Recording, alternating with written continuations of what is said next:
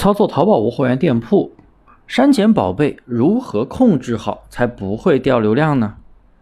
音频有点长，建议大家先订阅一下专辑，免费找我领取淘宝无货源精细化运营视频课程，有问必答。做淘宝无货源的朋友们，现在都知道要删除无流量的宝贝。我先给大家讲讲原理，为什么要去删除无流量的宝贝，而且是要定期的清理，主要呢是为了提升店铺的动销率。降低滞销率，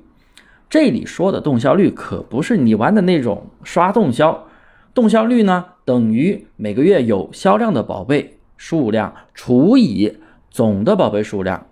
所以呢定期删除无流量的宝贝是非常有必要的。但是要记住，但是你大量的删除宝贝的时候就一定会掉流量，想必大家全部都体验过了。所以呢，每次你删除宝贝，你掉流量，原因就是因为你删太多了，因为你店铺里面绝对是有大量的宝贝是没流量的，所以我们删宝贝一定要控制一个数量。就拿咱们淘差价店铺来举例，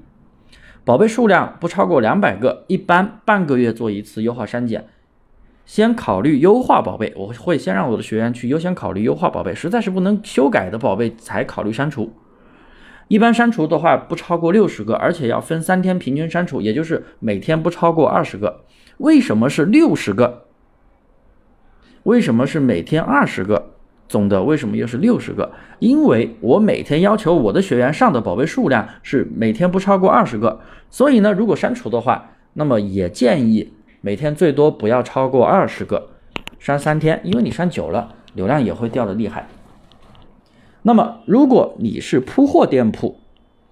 每天如果你上一百个宝贝的话，那么你删宝贝的时候就一天不要超过一百个，也最多删三天，也就是总共不要超过三百个。这样删除宝贝的话，流量影响就会比较小。